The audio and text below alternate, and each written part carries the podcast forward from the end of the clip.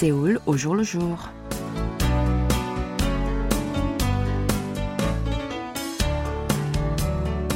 Bonjour à toutes et à tous. Merci de nous rejoindre pour cette nouvelle édition de votre magazine de société Séoul au jour le jour.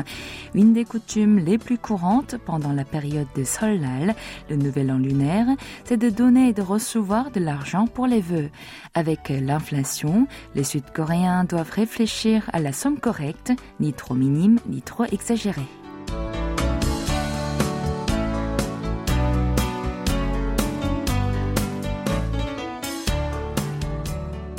Un sondage a été mené justement pour savoir quel montant est jugé raisonnable comme étrenné. 50 000 won, soit environ 35 euros, était la somme la plus plébiscitée. Le deuxième choix le plus mentionné était de ne pas donner et ne pas recevoir, un choix tenant compte des conjonctures économiques. Cette enquête a été menée récemment par SK Communications auprès de 6044 hommes et femmes adultes. Plus précisément, 43% des interrogés ont opté pour glisser 50 000 won dans l'enveloppe et 29% ont souhaité de ne pas donner ces sebeton, l'argent qu'on reçoit lors de la salutation envers les anciens de la famille à travers le sebe, l'acte de se prosterner pour leur souhaiter les vœux. Alors comment est utilisé l'argent reçu par les jeunes de la famille? 6 adolescents sud-coréens sur 10 préfèrent le placer en achetant des actions boursière, par exemple, plutôt que de le déposer sur un compte bancaire. Samsung Securities, le service financier du groupe Samsung, a dévoilé le résultat d'une enquête sur la destination des étrennes de Solal effectuée auprès de plus de 9000 parents et de 300 jeunes de 19 à 19 ans. 58% de ces adolescents investissent en bourse et 41% dans des produits financiers du style livret d'épargne.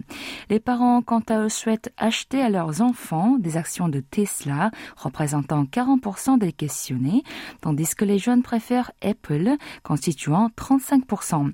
En effet, 43% des sondés adolescents ont un compte bancaire à leur nom, avec pour objectif d'acheter des actions.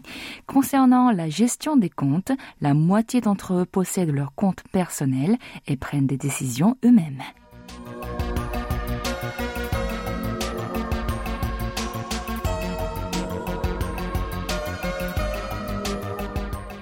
Pendant les jours fériés du Nouvel An lunaire, des sites historiques ouvrent leurs portes au public. Les 22 lieux concernés accueilleront des visiteurs, notamment quatre palais principaux de Séoul, des tombes royales de la dynastie Joseon et le sanctuaire Jongmyo. La réservation est nécessaire pour visiter Jongmyo en temps normal, mais entre le 21 et le 24 janvier, le sanctuaire confucéen consacré aux membres de la famille royale de la dynastie Joseon érigé sur une superficie de plus de 186 000 mètres carrés sera en libre accès, sauf la cour située derrière le palais Changdeokgung. Si vous vous rendez au pavillon du portier Dongsu Changcheng, situé derrière la porte Gwanghwamun, vous pouvez recevoir des peintures porte-bonheur appelées Sehwa en coréen, qu'on dessinait à l'époque de dynastie Joseon pour célébrer Seollal et se protéger des malheurs. Cette année, vous pouvez découvrir celle du tigre portant le chapeau de gardien du palais Gangbok ou celle décorée de deux lapins et une fleur.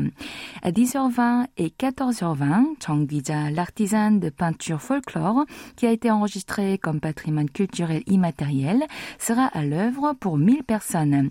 Attention, premier arrivé, premier servi.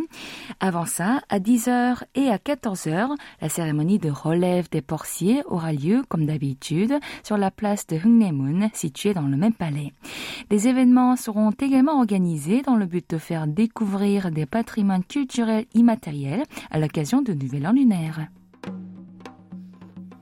그때여 별주고 토끼를 꿰어 수궁을 들어갔는데 영덕전 넓은 뜰에 공손히 복지하며 여짜오되 말리 세상에 나갔던 별주부 현신이요 dans la salle de vidéo Digital Experience dans le centre d'héritage intangible national situé à Jeonju dans la province de Jeolla du Nord qui a été rénové.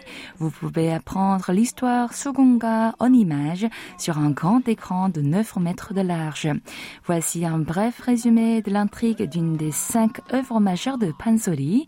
Ce chant traditionnel a pour sujet le Pyeoljubujeon, l'histoire dramatique d'une tortue qui embarque avec elle un lapin dont elle va offrir le foie au roi des dragons pour le guérir. Mais le lapin réussit à s'enfuir en usant du russe.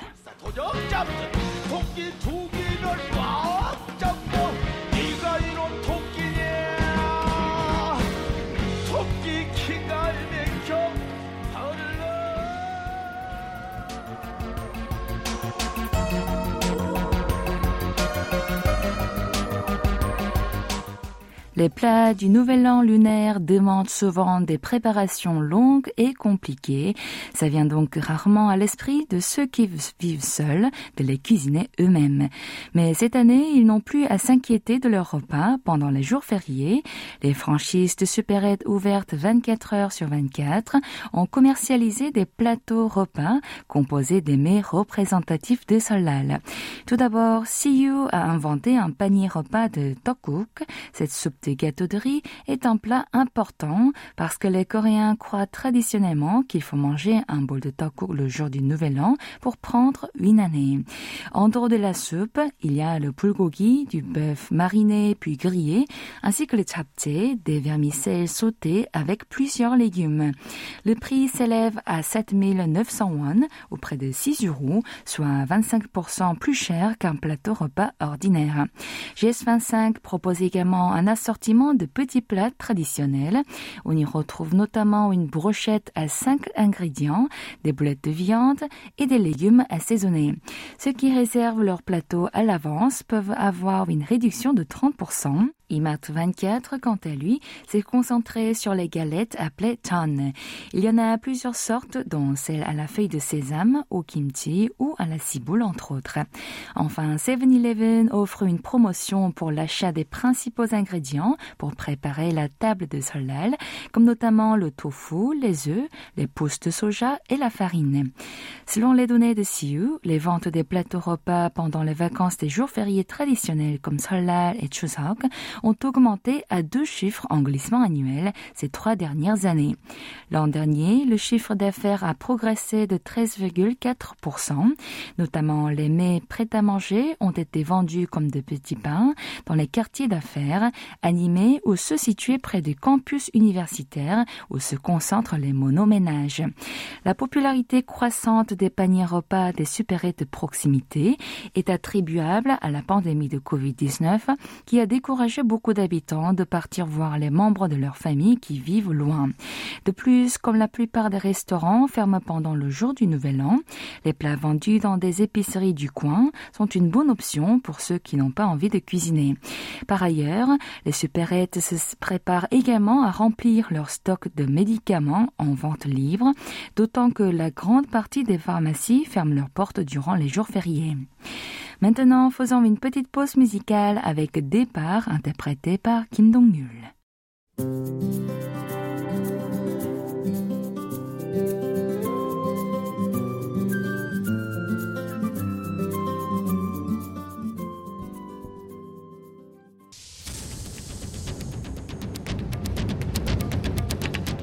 Vous avez aimé, vous avez détesté, vous avez adoré. Faites-nous part de vos réactions en nous écrivant à french.kbs.co.kr.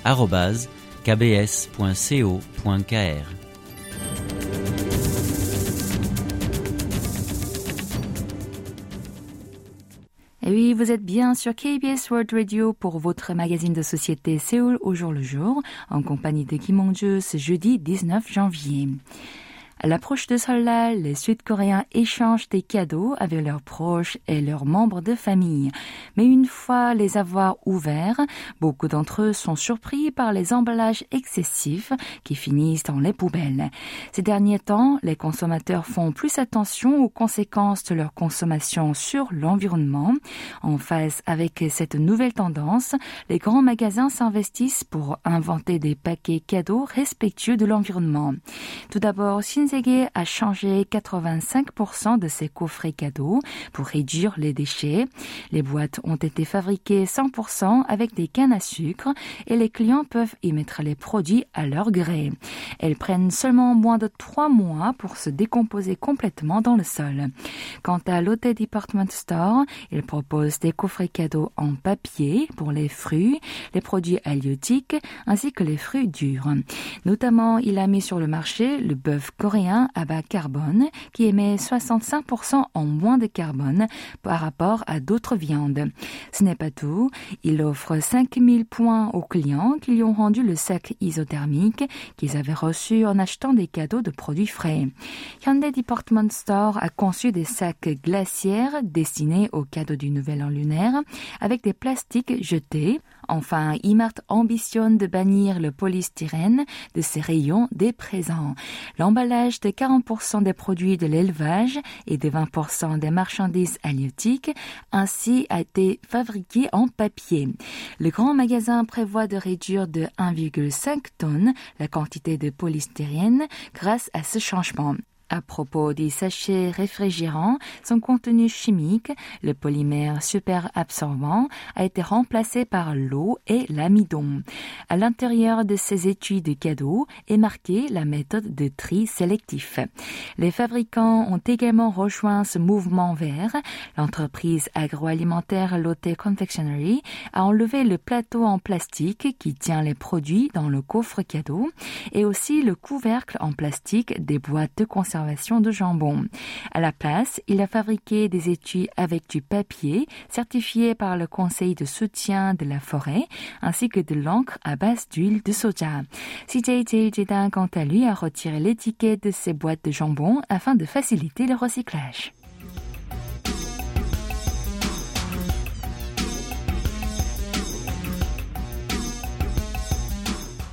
Alors que les jeunes se marient de moins en moins, le nombre de mariages augmente chez les générations de leurs parents. Lee, femme au foyer de 63 ans, prépare un mariage avec son partenaire qu'elle a rencontré il y a un an en 2018. Une fois que ses enfants ont tous quitté le nid familial, elle a terminé sa vie conjugale de 33 ans. Elle a dû fermer les yeux sur l'adultère de son mari pour ses enfants pendant des années et maintenant elle veut commencer une nouvelle vie avec une personne qui a connu la même souffrance qu'elle.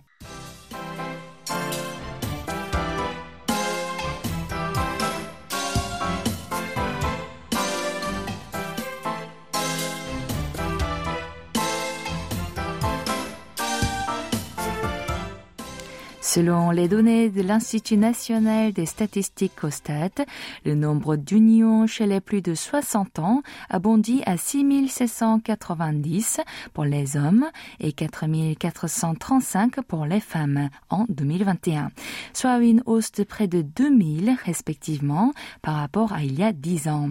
D'après l'agence matrimoniale du Haut, parmi ses membres qui ont réussi à trouver leur nouveau conjoint, la proportion des plus de 50 ans a considérablement progressé avec 28,9% pour les hommes et 16,8% pour les femmes.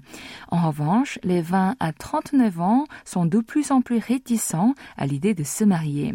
Le nombre de mariages célébrés pour cette catégorie d'âge a chuté de 305 000 à 192 000 entre 2014 et 2021. Selon Sang Dong-hun, professeur en sociologie de l'université de Chonbuk, avec l'allongement de la longévité, les individus ont plus tendance à vouloir profiter de leur troisième âge, peu importe leur niveau de vie économique. Les jeunes reportent souvent leur mariage pour des questions financières ou professionnelles, mais les générations aînées n'ont aucune raison de refuser de se marier quand ils ont trouvé un bon partenaire. Dans ce contexte, il existe désormais des agences matrimoniales et des services de mise en relation spécialisés pour les seniors. Les individus se réunissent également sur un forum en ligne pour trouver leur nouvel amour. Yu, femme au foyer de 60 ans, participe à une de ces réunions. Elle a peur que les gens la jugent avec son âge, mais comme ses enfants ont tous grandi, elle souhaite désormais mettre fin à sa solitude. Ce qui compte le plus pour le remariage est le bonheur du couple, mais pour certains enfants, même s'ils sont devenus adultes, ce n'est toujours pas facile d'accepter un nouveau membre dans la famille. La question de l'héritage représente aussi une source de conflit entre les enfants et le nouveau conjoint de leurs parents.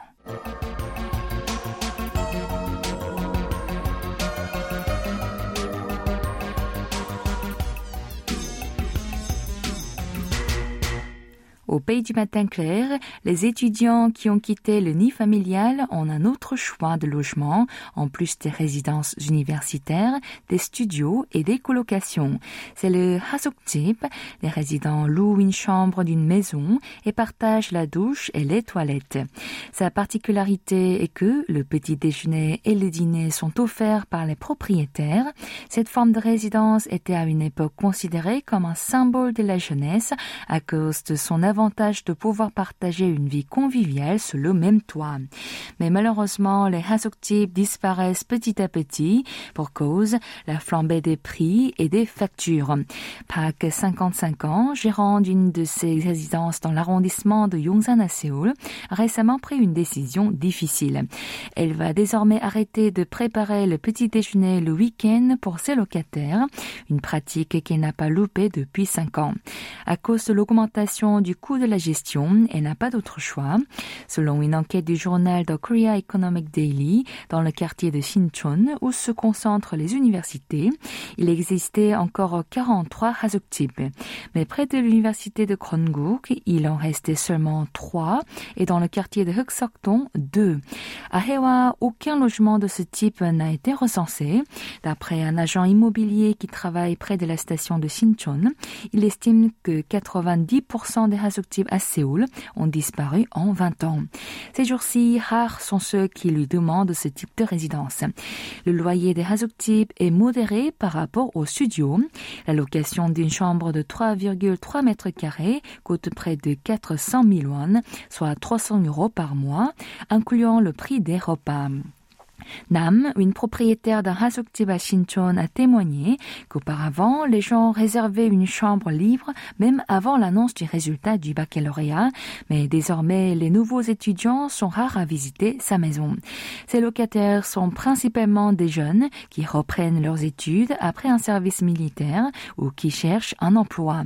L'inflation n'est pas la seule responsable du déclin de ces pensions. L'évolution de la tendance des jeunes générations y a joué un l'important. Les étudiants sont habitués à la culture sans contact et ils sont plus individualistes que leurs générations aînées. Du coup, les Hasukjip dans lesquels on doit croiser tous les jours des inconnus sont pour eux des endroits qu'ils préfèrent éviter. Dans ce contexte, il est difficile de trouver une agence immobilière qui propose ces logements en colocation. Parmi 20 agences situées dans la principaux quartiers universitaires, seule une présente aux clients des Hasukjip.